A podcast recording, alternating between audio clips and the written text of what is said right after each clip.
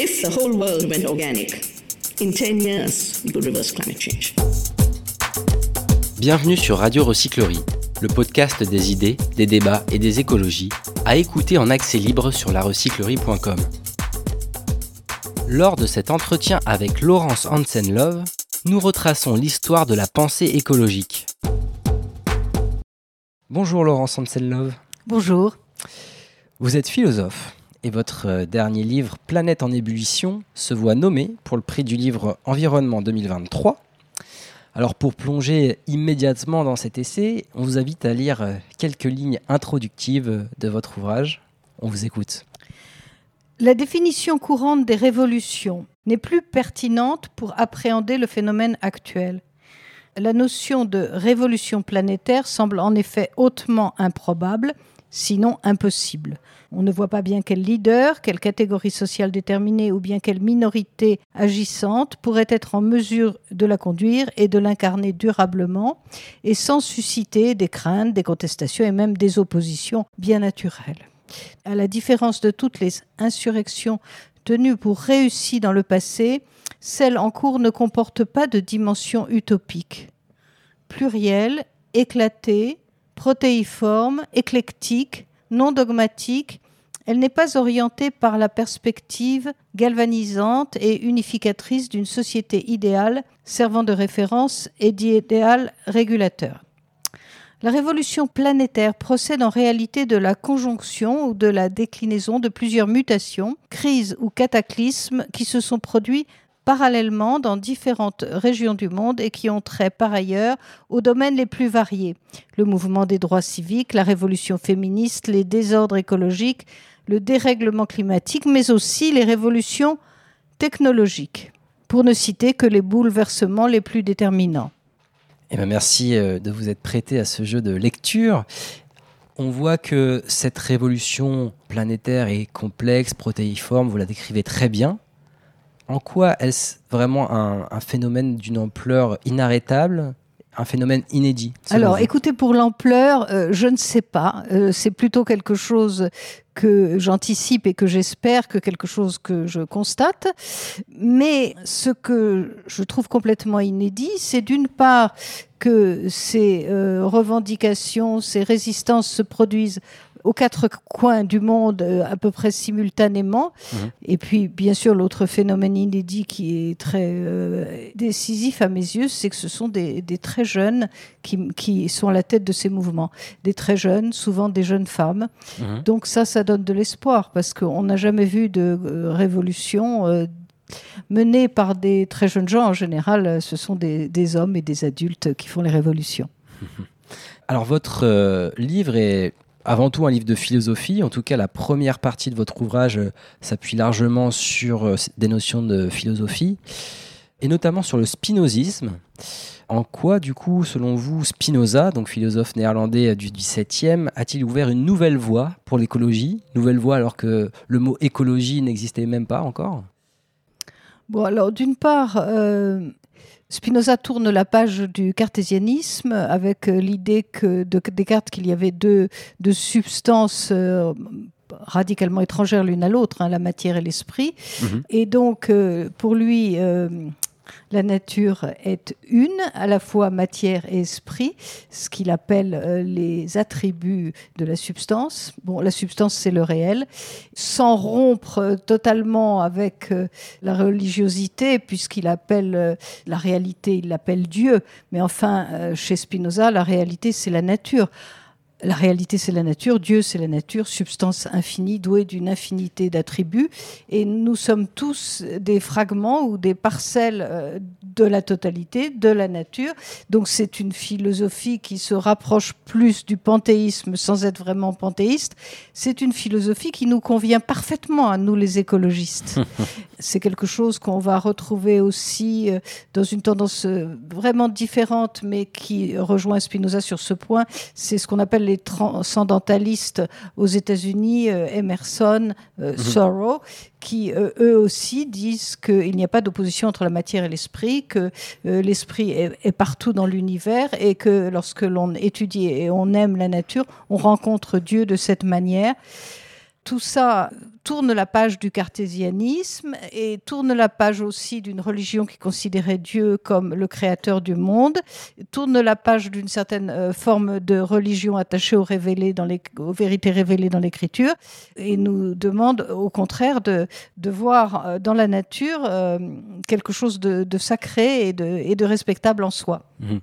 Pour vous, c'est vraiment essentiel de partir de, Spinoza. Vous écrivez Spinoza nous invite à tourner la page de 2000 ans de rapports délétères à la nature et de soumission dévastatrice aux autorités religieuses et politiques. Est-ce qu'on peut dire qu'en cela, Spinoza nous invite aussi à déconstruire une certaine vision du monde? Vous parlez du cartésianisme puisque effectivement euh, Descartes nous appelait, nous invitait à nous rendre maîtres et possesseurs de la nature pour euh, reprendre la célèbre formule qu'il utilisait dans son discours de la méthode. Oui, en même temps, ne pas oublier de dire que Spinoza est rationaliste. Hein, son éthique euh, s'appelle éthique euh, morée géométrico à la manière géométrique. Bon, il attache beaucoup d'importance à la démonstration, au raisonnement. C'est un rationaliste, Spinoza. Mhm. Donc en cela, c'est l'héritier de, de Descartes.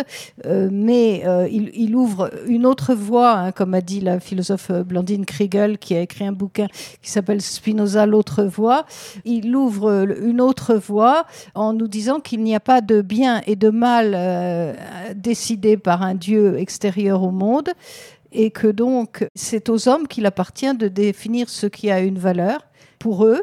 Et ce qui a une valeur, c'est ce qui est désirable pour les êtres humains. Mais en plus, donc, il y a sous- sous-jacent l'idée que la nature elle a une valeur, la totalité organique dans laquelle tous les éléments sont interconnectés. euh, c'est une réalité qu'il faut respecter. Donc euh, même si c'est pas forcément toujours dit comme ça, et si Spinoza lui-même ne connaissait pas l'écologie et ne disait rien de tel, Mhm. mais ça ouvre une autre voie, comme Bien dit sûr. Blandine Kriegel. Alors on va tenter de, de poursuivre ce cheminement de la pensée écologique de, de manière euh, très résumée. Vous mentionnez aussi les travaux de l'anthropologue français Claude Lévi-Strauss, auteur notamment du célèbre Triste Tropique, publié en 1955, qui propose lui de décoloniser la pensée et de renoncer au mythe euh, du progrès. Donc là, c'était des mots vraiment hyper forts à l'époque pour cette euh, grande figure intellectuelle.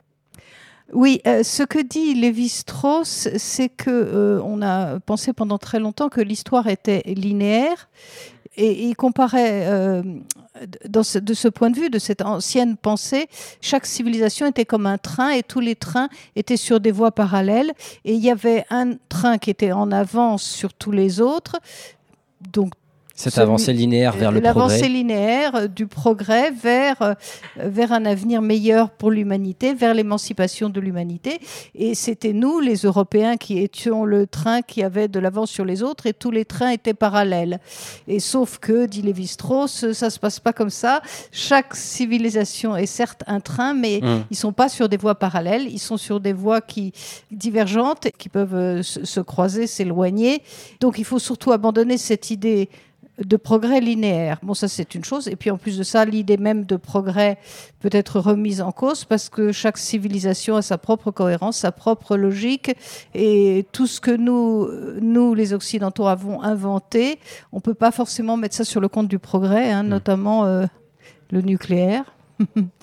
la mentalité euh, libérale capitaliste, euh, la concurrence euh, de tous contre tous, l'individualisme extrême, etc., etc. Mhm. Pour toutes ces raisons, on aurait plutôt beaucoup à apprendre des civilisations, de certaines civilisations de peuples autochtones qui, eux, sont respectueux de la nature et ne, ne détruisent pas notre humanité.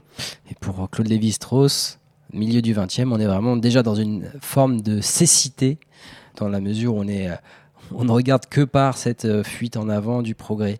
Je vais tout de même citer un, des passages que vous relevez dans votre euh, ouvrage parce qu'il est très fort et qui montre déjà l'acuité de de Claude Lévi-Strauss à distinguer l'opposition nature-culture qui était déjà à l'œuvre dans nos sociétés et qui ensuite a été euh, reprise, une analyse reprise par Philippe Descola.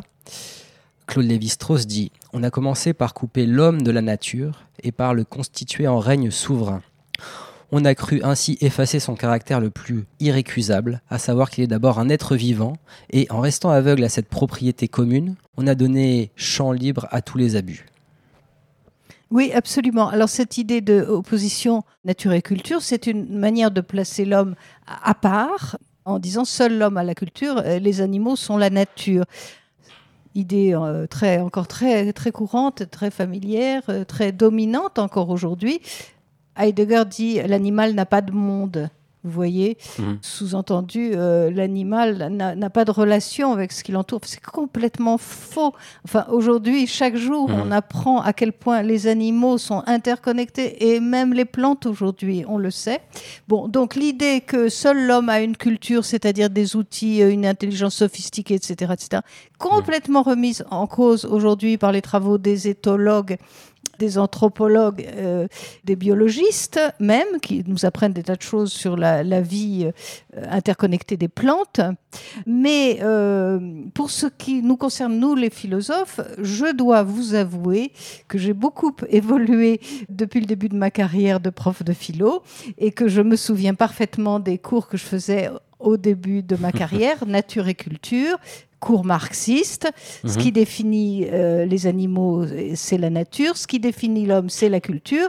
Et la culture se définit comme arrachement à la nature. C'est ce qui fait notre supériorité, notre intelligence, la technique et le fait de pouvoir se rendre maître et, et possesseur de la nature, etc., etc. Tout ça, je l'ai quand même euh, raconté assez longtemps à mes élèves. Euh, et puis j'ai évolué progressivement. Et maintenant, quand je lis Philippe Descola, il dit la nature, ça n'existe pas. Euh, il dit ça parce que l'opposition nature-culture n'existe pas dans l'immense majorité des Mhm. civilisations. Cette idée de nature-culture qui va de soi dans notre culture euh, occidentale et marxiste n'existe absolument pas dans l'immense majorité des, des civilisations. Et il n'y a même pas de, de mots. euh, il n'y a même pas de mots pour nature. Il dit parce que nature, la nature, c'est tout. La nature englobe tout, donc c'est pas quelque chose qui s'oppose à la culture. Enfin, donc là, je, je me rends compte moi-même à quel point euh, j'étais, j'ai raconté ça, j'ai fait des cours sur nature et culture. D'ailleurs, c'était l'intitulé d'un des thèmes de, de terminale, nature et culture, avec l'opposition entre les deux. Aujourd'hui, on continue la, déconstruction et, votre travail est très précieux. Donc, dans votre livre Planète en ébullition, on voit à quel point tous les philosophes que vous citez ont apporté à cette pensée écologique euh, qui prend de l'ampleur aujourd'hui. Quelle est la place, une question un peu vaste comme ça, quelle est la place de la philosophie, de la pensée, partant d'urgence écologique? Puisqu'aujourd'hui, on voit les chocs écologiques de plus en plus nombreux. On pourrait se dire, voilà, il faut absolument occuper le terrain, faire des blocages, je ne sais pas, multiplier les actions. En quoi la pensée peut porter aussi ces mouvements? Quel est le rôle de la pensée? Écoutez, euh, je, je ne suis pas sûre que nous soyons euh, si importants, les philosophes. hein. Tout de suite, je dis ça. Mais en, en revanche, j'adhère à cette idée de Hannah Arendt que le mal, c'est l'absence de pensée. Alors, elle n'a pas dit ça dans un contexte écologique, elle a dit ça à propos d'Eichmann. Et cette fameuse formule, le mal, c'est l'absence de pensée, c'est-à-dire que l'hitlérisme ne, se réduit pas à Hitler. L'hitlérisme, c'est le problème de tant de gens qui ont applaudi à Hitler euh, en s'abstenant vraiment de penser au sens de se poser des questions. Est-ce que c'est vraiment euh, la voie juste? Est-ce que c'est vraiment juste? Est-ce qu'on a vraiment raison, nous, Allemands, d'adhérer à Hitler, etc., etc.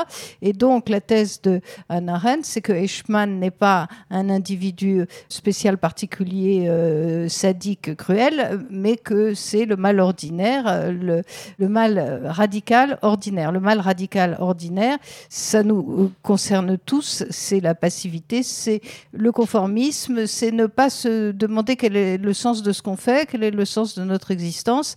Donc c'est ce qu'elle appelle l'absence de pensée.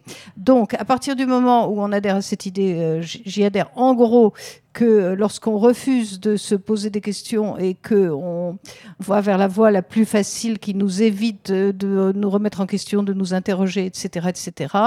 Si ça c'est le mal, alors effectivement, penser c'est toujours mieux. Et donc, euh, les philosophes sont là, non pas pour nous dire ceci, ce, ce qui est bien, ce qu'il faut faire, ce qu'on devrait faire, mais les philosophes sont là, comme Socrate, euh, pour nous inviter à nous interroger sur les différents choix que l'on peut faire et pour poser toutes sortes de questions. euh, sur notre rapport aux animaux, sur qu'est-ce que l'intelligence, est-ce que c'est vrai que seuls les hommes sont intelligents, que seuls les hommes ont une culture?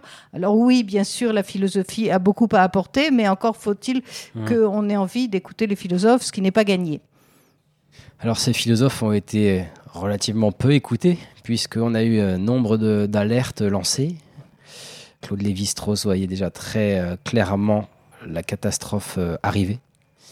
Et la catastrophe est arrivée, elle est là aujourd'hui, elle est enclenchée.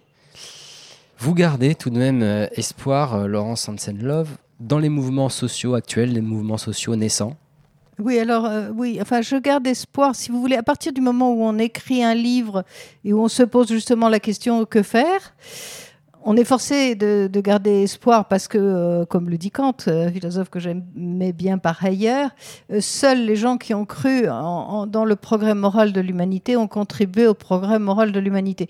Donc si on est résigné et fataliste, si on baisse les bras, J'aurais tendance à être pessimiste quand même spontanément, mais j'essaye d'aller contre cette tendance naturelle en disant que chacun peut essayer de faire quelque chose, que si chacun essaye de faire quelque chose, eh bien, euh, on finira par, par y arriver. Et donc moi, en tant que, vous dites philosophe, euh, moi prof de philo, mettons, disons plutôt, bah, j'écris des bouquins pour essayer d'amener les gens à, à réfléchir, à se poser des Mhm. questions. Bon, j'ai quelques lecteurs, c'est mieux que rien.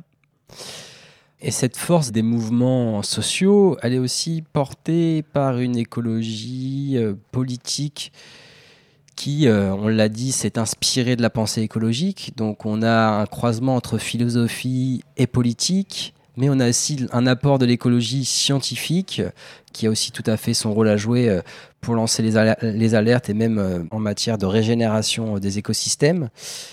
Cette unité entre ce triptyque politique, scientifique et plutôt culturel, artistique, c'est aussi une, une voie d'espoir pour l'écologie ou Bah- pour même les écologies plurielles?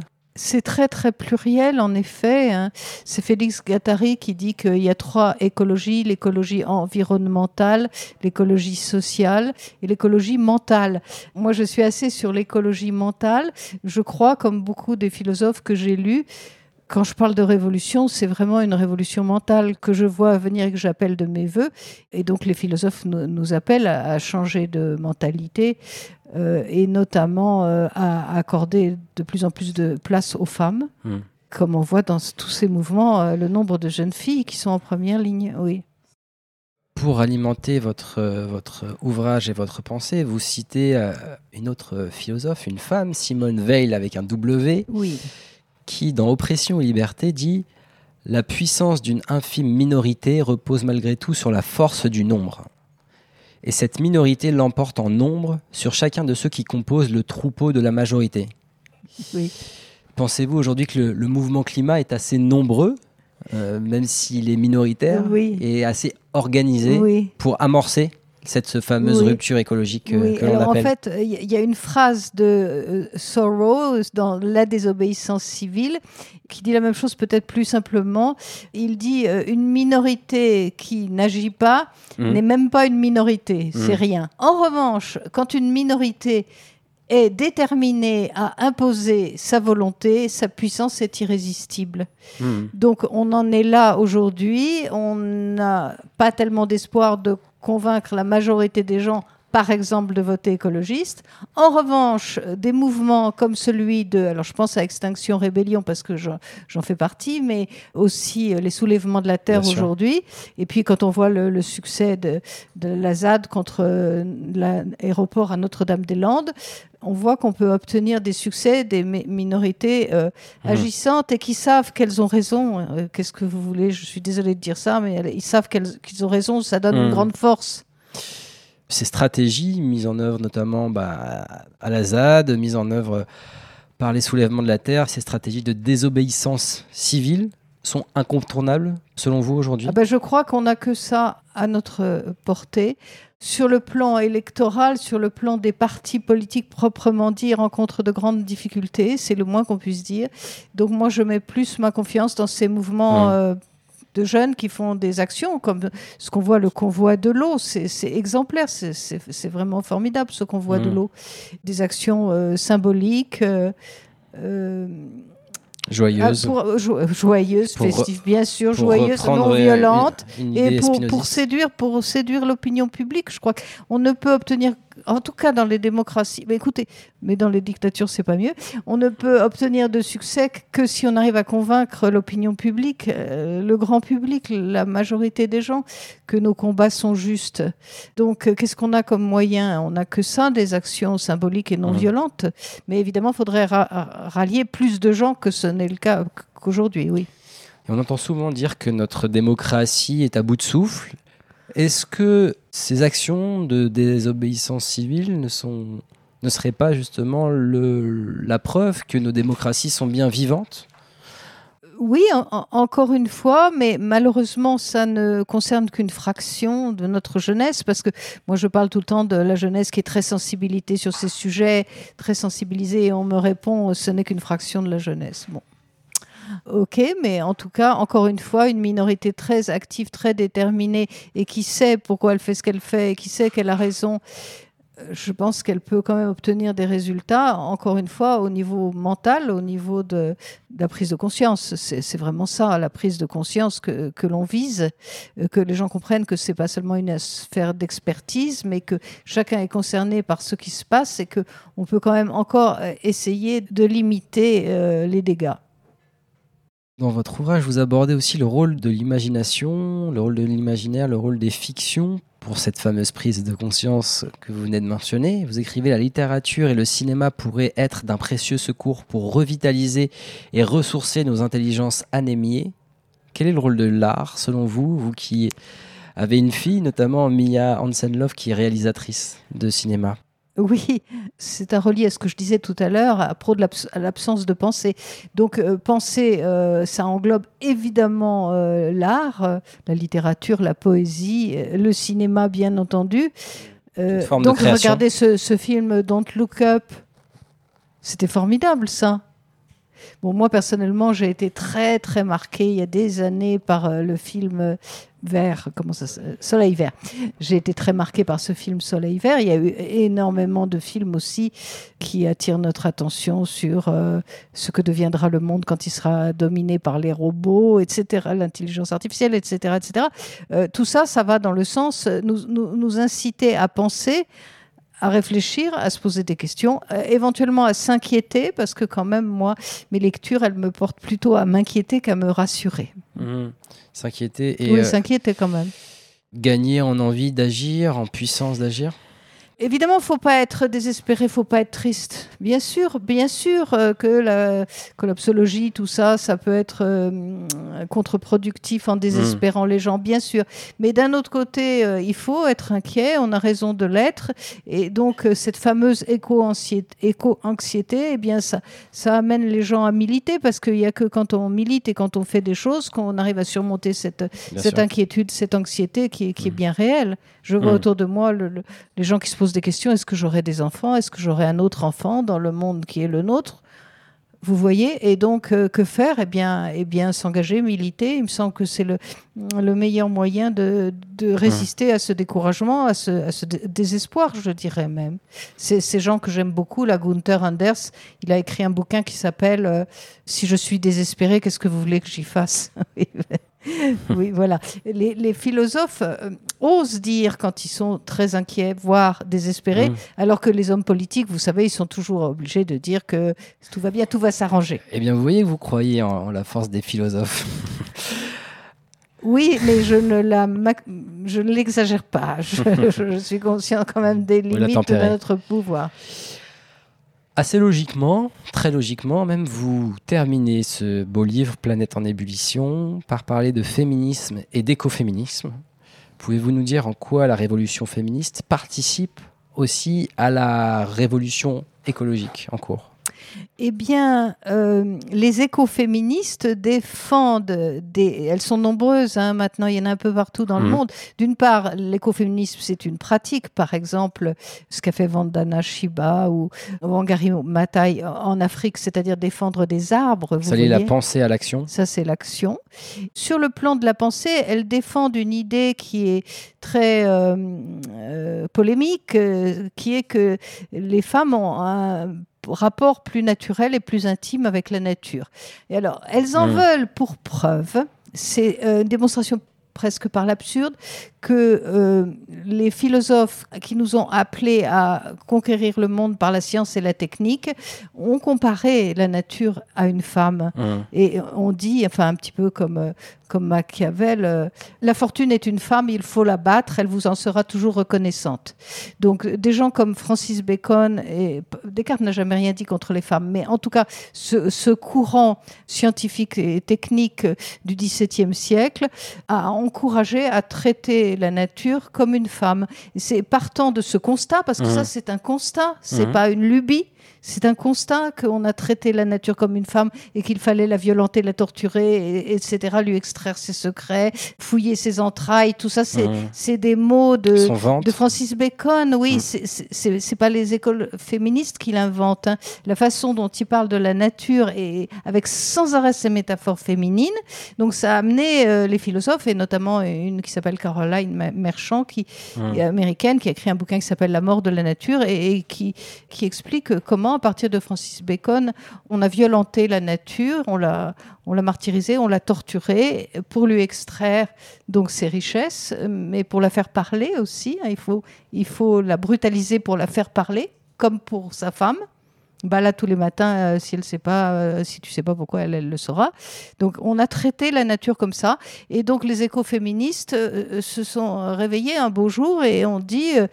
Euh, mais c'est vrai, nous sommes, euh, nous avons une accointance avec la nature pour toutes sortes de raisons, et évidemment euh, du fait de la maternité, bien entendu, du fait de notre vulnérabilité, du fait de notre rapport avec des nouveau-nés, parce que Du fait que ce soit les premières, les premières touchées par les, les bouleversements climatiques. Et alors, de fait, alors au XXe siècle, ce sont les femmes qui se sont révoltées contre euh, la pollution, le nucléaire, etc., etc. Ce sont en effet les premières touchées aussi. On le sait, mais il faut, faut pouvoir expliquer pourquoi. Ce sont toujours les femmes qui sont les premières touchées par euh, les, les grandes Parce que ce sont les manœuvres plus, les précaires en général. Alors bien entendu, le plus précaire. Alors aux États-Unis, quand on que voulait créer un nouveau site nucléaire, on, on allait chercher dans les quartiers défavorisés. C'est comme ça que ça a commencé euh, les mouvements euh, écoféministes aux États-Unis.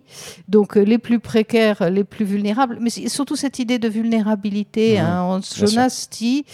Euh, les femmes, elles, ont quand même l'habitude d'avoir des nouveau-nés dans, les bras, et il fait ce parallèle entre le nouveau-né et la nature, qui n'est pas capable de, de se prendre en charge elle-même, ni le nouveau-né, ni la nature, mais qui ont besoin d'être aidées, d'être soutenues, d'être protégées. Et, donc, les femmes, elles ont toujours fait ça. Alors, d'où ce mouvement qu'on appelle le care, euh, qui- toutes ces femmes qui disent que le care, c'est notre affaire, c'est l'affaire des femmes. Ça a toujours été l'affaire des femmes. Et il n'y a pas à rejeter ça, il faut l'assumer. Hmm.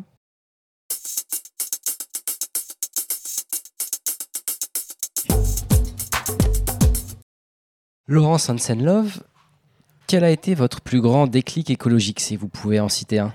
Un seul. Alors, un seul, je crois que c'est la lecture du philosophe Hans Jonas, Hmm. euh, avec son livre Le principe responsabilité. Je me suis toujours définie comme kantienne, c'est-à-dire la morale de Kant. Ça, c'est, c'est ça qui m'a éveillée à la philosophie en terminale, c'est la morale de Kant. Enfin, je trouve ça vraiment génial, la morale de Kant, où il explique euh, ce que c'est que la morale et pourquoi on doit, on doit agir moralement Hmm. jusqu'au jour où Hans Jonas dit la morale de Kant, ok, mais la morale de Kant, c'est pour, euh, ça concerne des gens qui sont contemporains, c'est-à-dire avec toujours cette idée de réciprocité des droits et des devoirs. J'ai des devoirs avec les autres et je souhaite que les autres aient des devoirs envers moi. Toujours cette idée de contemporanéité et euh, de réciprocité.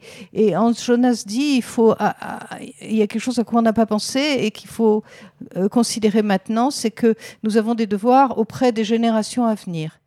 C'est unilatéral. euh, Il n'y a aucune espèce de réciprocité. C'est pas de la solidarité. C'est pas de la réciprocité. C'est pas de l'intérêt.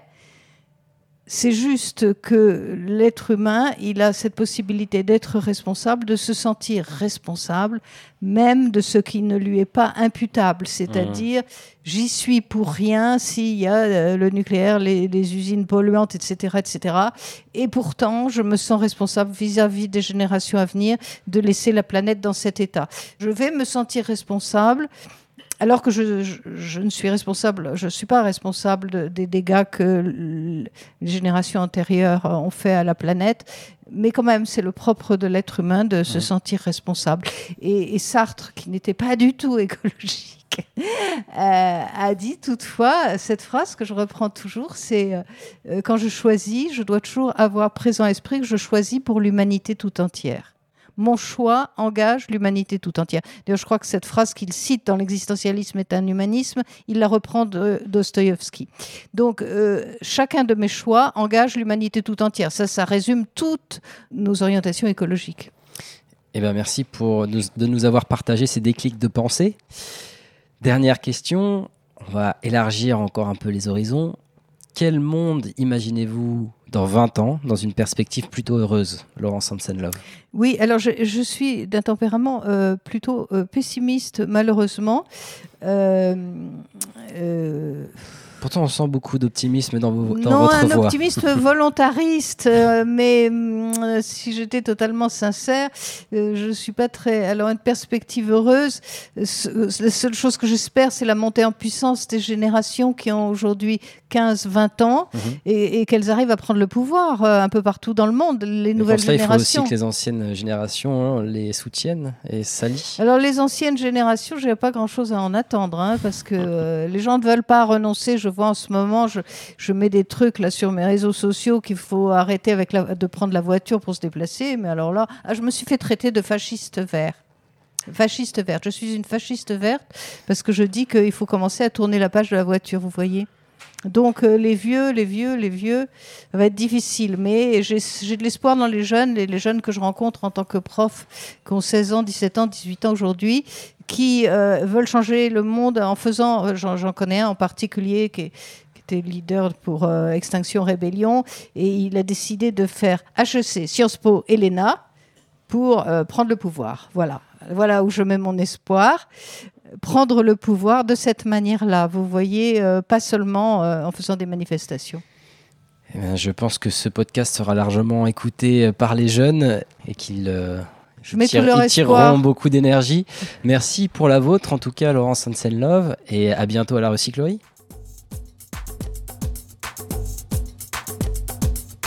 If the whole world went organic, in 10 years, we could reverse climate change. Toutes nos émissions sont disponibles en podcast sur larecyclerie.com. Oui, mais est-ce que si moi je fais un truc tout seul, ça sert à quelque chose?